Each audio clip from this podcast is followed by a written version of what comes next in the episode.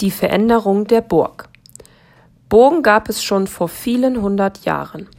In Europa wurden die meisten Burgen im Mittelalter gebaut. Viele Burgen wurden zerstört. Manche Burgen wurden umgebaut, damit die Menschen dort besser wohnen konnten. Einige Burgen wurden zu Schlössern umgebaut. Der Umbau zu einem Schloss zeigte den Reichtum des Besitzers. Auch das Leben auf der Burg Lovenborg veränderte sich. Die Stadt unterhalb der Burg entwickelte sich weiter. Die Burg wurde zu einem Schloss umgebaut. Das Schloss hatte viele Gebäude.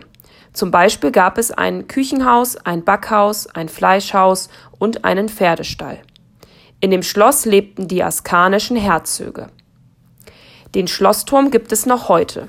Er steht in Lauenburg auf dem Amtsplatz 6.